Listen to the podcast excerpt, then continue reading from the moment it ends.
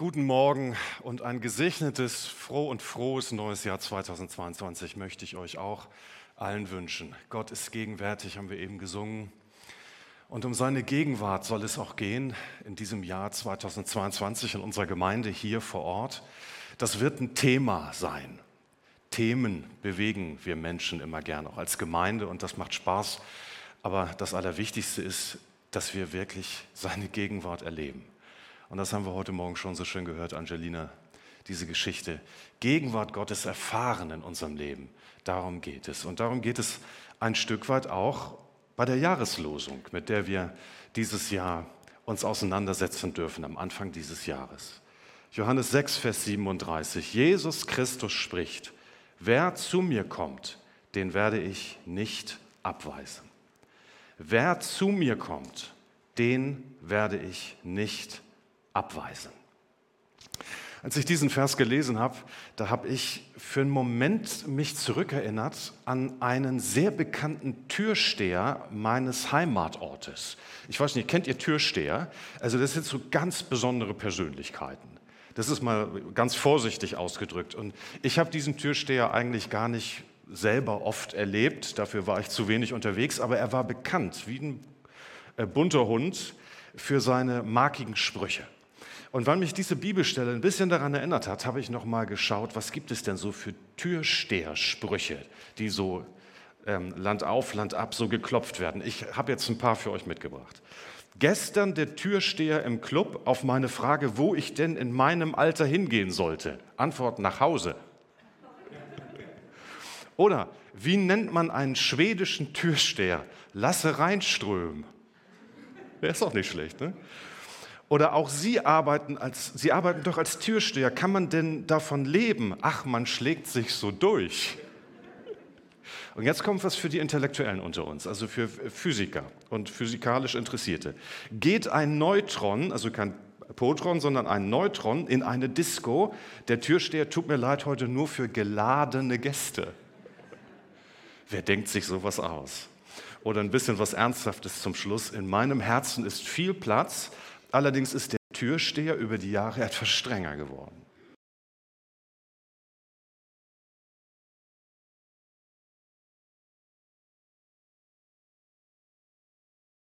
Auch abgewiesen wurdet, wo ihr nicht eintreten durftet.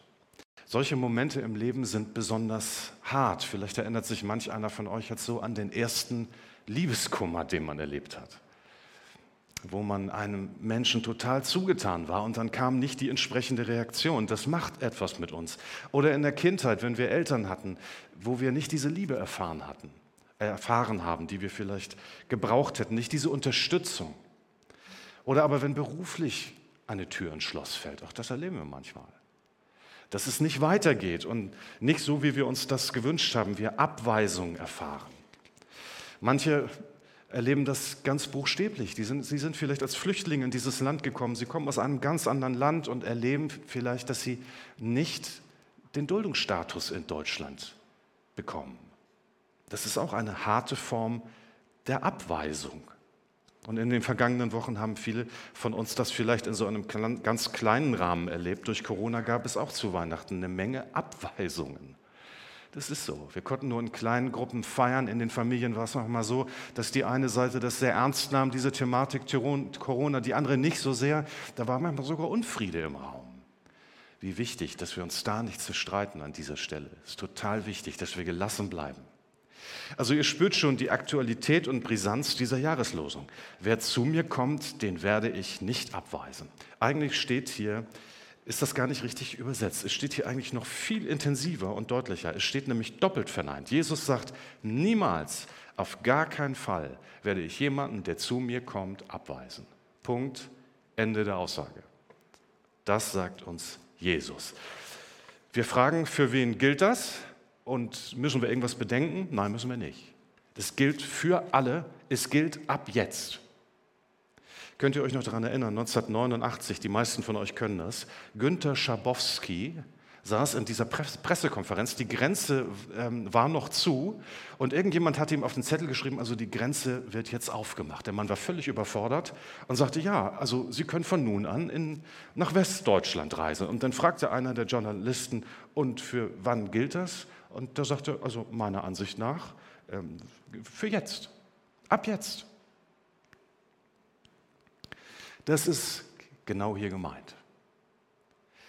Egal wie es dir geht, egal wer du bist, egal was du bis jetzt erlebt hast, egal wie oft du schon bei Jesus gewesen bist,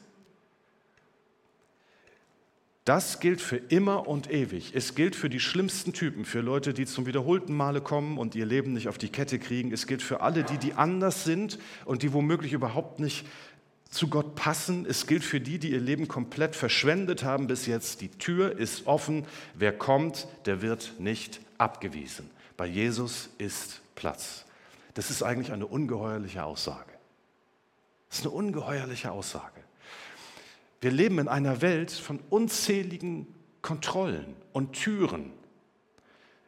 Jeder von uns hat Dutzende von Türmomenten allein in der letzten Woche erlebt. Vielleicht beim Arzt, ne, welche Krankenkasse bin ich und wann werde ich reingelassen. In Behörden, wenn wir irgendwelche Anliegen haben, die vorgetragen werden. An Flughäfen werden wir kontrolliert. Da ist es immer gut, wenn man aus einem Land kommt, wo der Pass etwas bedeutet. Der deutsche Pass zum Beispiel, der macht sich ziemlich gut, wenn man in der Welt unterwegs ist. Der ist echt viel wert. Aber das gilt für so viele Bereiche. Wenn du über Geld verfügst oder in Sachen Ausbildung, wenn du klug bist oder schön, dann stehen dir die Türen in diesem Land offen oder aber eben nicht und du hast es mit einer verschlossenen Tür zu tun. Und Gott wollte, dass die allerwichtigste Tür, die es überhaupt gibt, und das ist die Tür zum ewigen Leben, zur Gemeinschaft mit Gott, dass diese Tür offen steht. Ohne Einschränkung. Und dass jeder, der will, kommen kann zu ihm. Und das ist tatsächlich eine ungeheuerliche Wahrheit. Denn eigentlich ist gerade dieser Ort hier vorne, das Kreuz bzw. die Gegenwart Gottes, seine Heiligkeit. Dieser Ort war eigentlich der am strengsten bewachte Ort auf der Welt. Niemand von uns käme da eigentlich hin. Ist uns das bewusst? An diesem Ort stehen die härtesten Türhüter der Welt, standen sie, bevor Jesus gekommen ist. Von diesen Türhütern wird uns erzählt in 1. Mose Kapitel 3. Und da heißt es, und er trieb den Menschen hinaus, also Gott, und ließ lagern vor dem Garten Eden die Cherubin mit dem flammenden, blitzenden Schwert zu bewachen, den Weg zum Baum des Lebens. Kapitel 3, 24.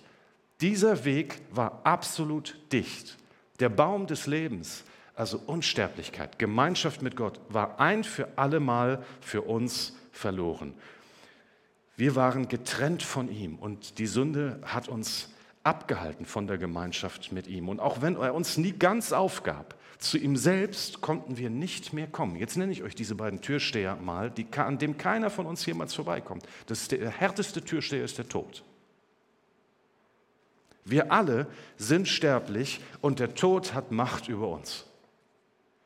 Und immer wenn wir an Gräbern stehen und Menschen verabschieden müssen, manchmal Menschen, die wir geliebt haben, dann spüren wir das. Der Tod hat eine gewaltige Kraft. Und der steht dort und beherrscht unser Leben. Und der zweite unbestechliche Türsteher ist das Gesetz. Das wird uns in der Bibel oft beschrieben. Dieser Türsteher, der meint es eigentlich gut. Das Problem ist, der sagt ständig, da kommst du nicht rein. Das kannst du vergessen. Also der Türsteher ist an sich in Ordnung. Er, er, sagt uns etwas, was auch aus Gottes Perspektive richtig ist, aber wir können die Einlasskriterien unmöglich erfüllen. Und deswegen ist ein Standardsatz, hier kommt ihr nicht rein. Sünde schließt uns von der Gemeinschaft mit Gott aus und trennt uns vom Segen. Könnt ihr euch das vorstellen? Tausende von Jahren Heilsgeschichte, Kirchengeschichte könnte man sagen. Das war alles wie eine Party, aber ohne dass die Gäste reinkommen konnten. Also das spielte sich eigentlich alles vor den Türen ab. Wir standen draußen und wir mussten immer Abstand halten. Am Sinai, das Volk Gottes. Gott war oben auf dem Berg und nur Mose durfte hinauf und nur ein paar Älteste durften sich Gott nähern. Alles auf Sicherheitsabstand, weil wir Gottes Heiligkeit gar nicht hätten ertragen können. Und so geht es dann eigentlich weiter. Später die Priester im Tempel, habt ihr den Tempel vor Augen mit diesen ganzen Vorhöfen? Der eine für die Männer, der andere für die Frauen und dann wieder für die Heiden. Und ins Allerheiligste durften wir überhaupt nicht rein. Und dann das Allerheiligste war ja auch noch durch diesen Vorhang ganz besonders gesichert. Diesen Vorhang, da durfte ja nur einmal im Jahr ein Priester überhaupt hinein in die Gegenwart Gottes zu treten. Das galt alles, bis Jesus gekommen ist. Bis Jesus gekommen ist. Wir tun heute so, als sei das nichts Besonderes. Aber Jesus ist es gewesen, der mit diesen beiden Türstehern Schluss gemacht hat. 2. Timotheus 1, Vers 10. Das ist jetzt Wirklichkeit geworden, denn unser Retter Jesus Christus ist gekommen. Und so lautet die rettende Botschaft, er hat dem Tod die Macht genommen und das unvergängliche Leben ans Licht gebracht. Das gilt. Das befreit uns nicht vom biologischen Sterben. Wie schön wäre das? Das ist noch Zukunftsmusik. Aber es befreit uns vom geistlichen Sterben, wenn wir Jesus kennen. Und wenn wir unter diesem Kreuz gestanden haben, ihm unser Leben gegeben haben, dann sind wir Leute mit einer Zukunft. Und Gott wird uns aus dem Tod hinausreißen in das Leben. Und mit dem Tod ging der zweite Türhüter gleich mit. Das Gesetz. Als er unter, am Kreuz starb, da zerriss der Vorhang im Tempel und Gottes heilige Nähe wurde frei. Das bedeutet das, dass der Vorhang zerrissen ist. Wir haben Zugang zu Gottes Gegenwart, in Gottes heilige Nähe. Mit den strengen Einlassbedingungen war Schluss. Wir müssen nichts mehr vorweisen, wirklich gar nichts. Wir hätten auch nichts vorzuweisen, das war ja unser Problem. Sondern wir können kommen, wie wir sind. Gemeinde Jesu sollte eigentlich ein Ort sein ohne Türsteher. Komplett ohne Türsteher. Ich bin mir nicht ganz sicher, ob wir immer so wahrgenommen werden von der Welt. Das ist vielleicht eine gute Frage. Nehmen die Menschen das Christentum so wahr?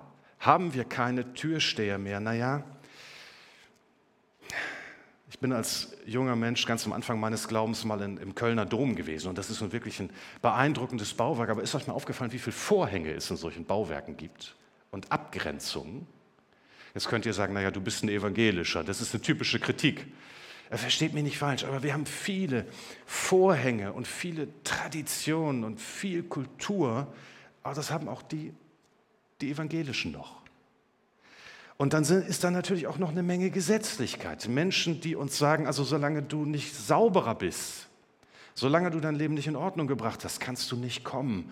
Und dann sind wir als Gemeinde nur noch so in dieser gut situierten Bürgerlichkeit unterwegs und wir dürfen einander keine Schwächen und keine Sünden mehr zeigen. Das religiöse System ist noch da. Gebt ihr mir recht? Es wäre ganz schön, wenn wir es völlig aufgehoben hätten. Das religiöse System ist da. Aber Religion hat immer etwas mit geschlossenen und gut bewachten Türen zu tun. Deswegen ist es so gefährlich. Je religiöser, desto höher werden wieder die Einlassbedingungen und so korrupter werden im Übrigen, es tut mir leid, das über unseren Stand sagen zu müssen, aber so korrupter werden manchmal wieder die religiösen Türsteher, die meinen, sie hätten es bewältigt. Das haben wir nicht. Bist du ein Sünder, dann darf ich dich herzlich willkommen heißen. Ich bin auch einer. Am liebsten würde ich jetzt mal sagen, wollt ihr euch mal gegenseitig begrüßen und einfach mal sagen, guten Hallo, lieber Sünder.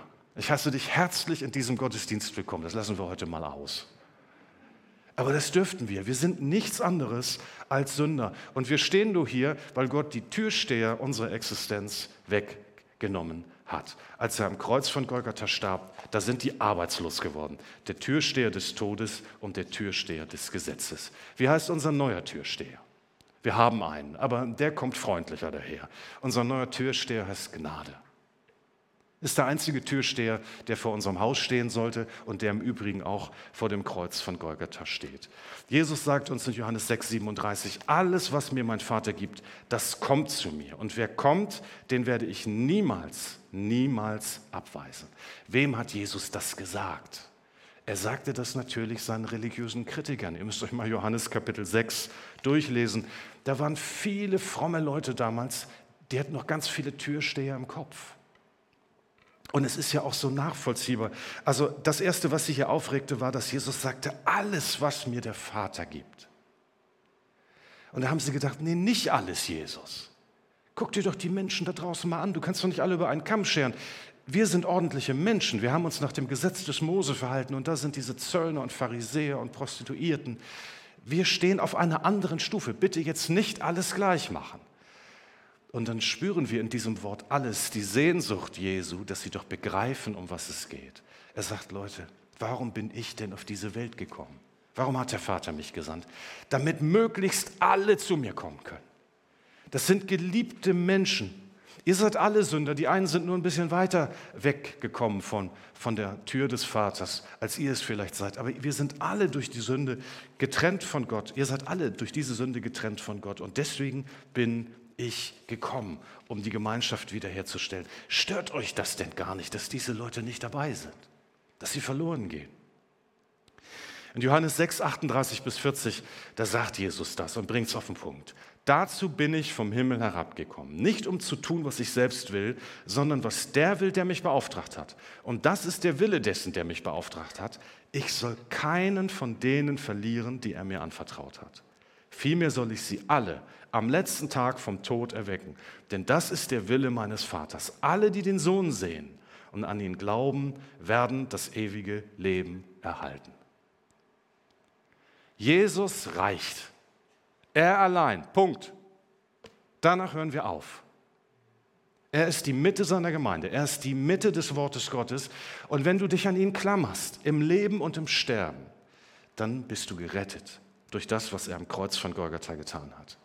Ich habe euch schon mal erzählt, dass in meiner Biografie der ähm, Pfarrer Willem Busch eine wichtige Rolle spielt. Er ist ja schon lange verstorben, schon in den 60er Jahren. Aber ich habe seine Bücher geliebt, seine Predigten geliebt. Und ich erzähle euch jetzt mal seine Bekehrungsgeschichte. Die kann man im Internet nachhören. Eine Minute zehn. So fasst er das zusammen. Er war Soldat im Ersten Weltkrieg und ähm, an einem Tag, als er einfach nicht mehr weiter wusste und sein Gewissen ihn in Tod und in Sterben zu Gott getrieben hat, da ging er da irgendwo in ein kaputtes französisches Haus, es war an der französischen Front, und setzte sich in, einen, in den letzten intakten Raum dieses Hauses und dann sagte er, Herr, du sagst in deinem Wort, wer zu mir kommt, den werde ich niemals hinausstoßen. Ich komme jetzt und ich sage dir gleich, ich habe einen sehr labilen Charakter. Ich bin voller Schuld, aber hier bin ich. Ich sehe, in mir sieht es aus wie in diesem Haus hier. Aber du hast gesagt, dass ich kommen darf und du mich nicht abweisen wirst. Hier bin ich. Und dann beendet er sein Zeugnis. Wenn man mich fragt, so muss man es machen. Es gibt keinen anderen Weg. Ende der Aussage. Das ist der Grund, warum Jesus gekommen ist. Er wollte mit den falschen Aufnahmekriterien Schluss machen. Er wollte, dass verlorene Leute zu ihm kommen können. Und dafür hat er selbst ja alle Ehre und alle Heiligkeit abgelegt. Wisst ihr, wir haben letzte Woche Weihnachten gefeiert. Was passiert denn da? Aus Liebe hat Gott auf all die Herrlichkeit und die Ehre verzichtet, um zu uns Menschen zu kommen. Und er traf bei uns nur auf verschlossene Türen. Also Gott ist auch ein, eine erfahrene Person, was der Umgang mit verschlossenen Türen betrifft. Schon die erste Tür, die die Herberge war, verschlossen. Und so ging es weiter. Und die Türen unserer Herzen sind bis heute oft verschlossen für ihn. Aber er hat es sich zur Aufgabe gemacht, alle Barrieren zu überwinden. Und das kann er, weil er die Macht dazu hat. Es gibt keine Sünde, die zu groß ist. Und kein Elend und keine Einsamkeit, die zu groß ist, als dass Jesus uns nicht erreichen könnte.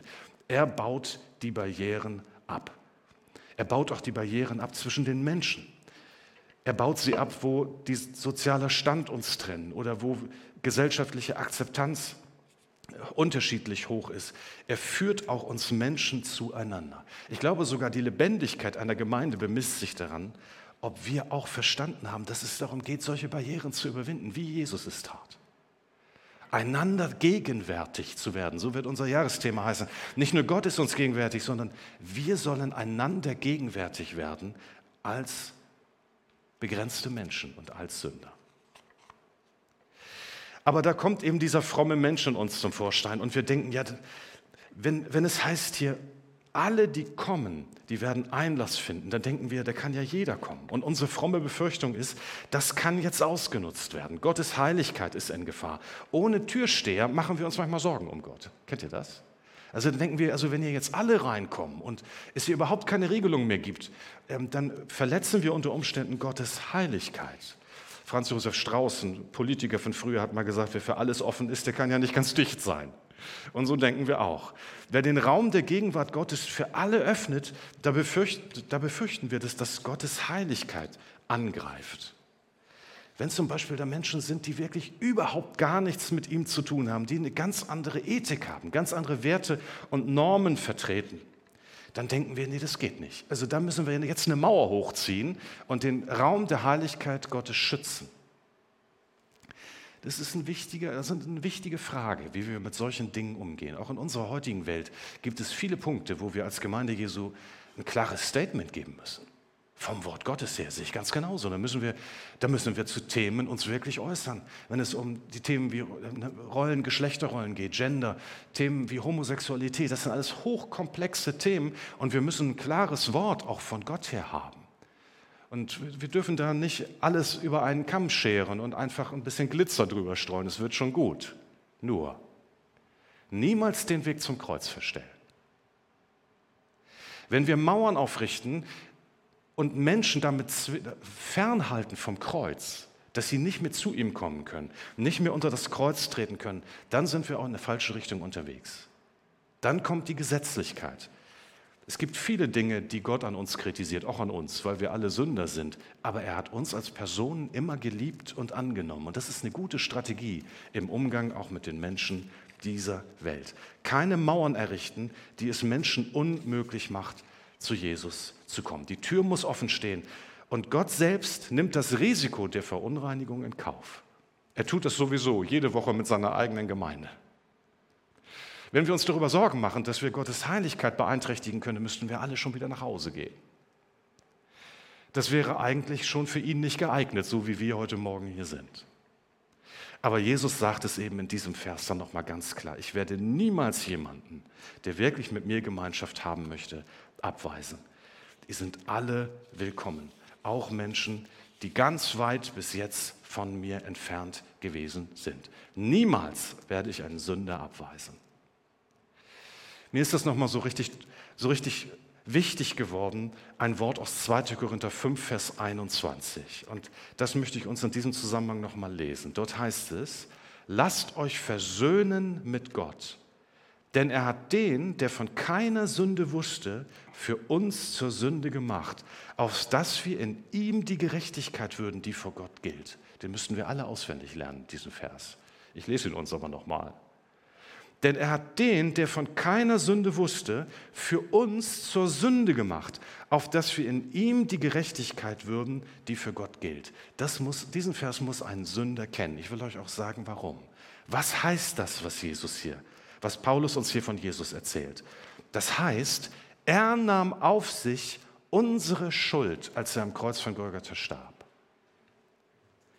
Er wurde für uns zur personifizierten Sünde. Das heißt, er nahm unsere Rolle ein. Als er starb, und so war es ja wirklich, wendete sein Vater am Kreuz von Golgatha für einen Moment das Angesicht von seinem Sohn ab. Warum war das so? Das war so, weil in dem Moment Jesus zur personifizierten Sünde geworden war. Nicht bildlich, Ihr denkt jetzt, ich rede in Metaphern, sondern tatsächlich. Er nahm die Schuld der Welt auf sich. Er wurde für uns zur Sünde. Wisst ihr, was das heißt? Das heißt, und jetzt dürft ihr mich nicht der Blasphemie bezichtigen, sondern hören wir genau hin. Ich glaube, das ist gute neutestamentliche Theologie. Das heißt, dass es eigentlich keinen Sünder, größeren Sünder mehr geben kann als Christus in dem Moment, als er sie für uns auf sich nahm am Kreuz. Du denkst, dass du mit deiner Sünde Gott noch überraschen könntest? Dass es für dich keine Umkehr mehr gibt, keinen Neuanfang gibt? Jesus wurde an diesem Tag, als er starb, für dich und für uns zur Sünde selbst. Und das, obwohl er völlig ohne Sünde war. Und er hat sie genommen und er hat sie ins tiefste Meer geworfen. Und dort ist sie vernichtet. Und jeder, der zu ihm kommt und der an ihn glaubt, kann Vergebung der Sünde erfahren. Und für uns gilt das Prinzip der Gnade. Und das ist unser Türsteher heute. Das ist der Türsteher auch für uns als Gemeinde. Und das wünschen wir uns, dass das in unserer Gemeinde gelebt wird. Ein Klima der Wertschätzung und der Gastfreundschaft, wo Leute angenommen sind. Ein Klima der Hilfsbereitschaft und der Zuwendung. Ein Klima der Barm des barmherzigen Miteinander, Redens und des Aufeinanderzugehens. Ein Ort mit offenen Türen. So hat Jesus das gewollt. Und das wünschen wir uns in diesem Jahr bei dieser Kampagne. Wir wollen ja nicht irgendwie irgendetwas uns erarbeiten, damit er uns dann gegenwärtig wäre, sondern wir wollen uns beschenken lassen von dieser, von der Macht der Gnade und Gottes Gegenwart in diesem Jahr erleben. Dafür bete ich jetzt noch. Lieber Vater im Himmel, ich danke dir von ganzem Herzen für, dafür, dass du die Türsteher, die uns von der Gnade abhalten, überwunden hast.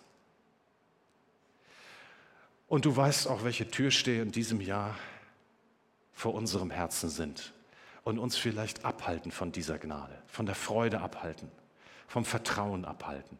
Dann bitten wir dich am Anfang dieses Jahres, Herr, dass du sie wegnimmst.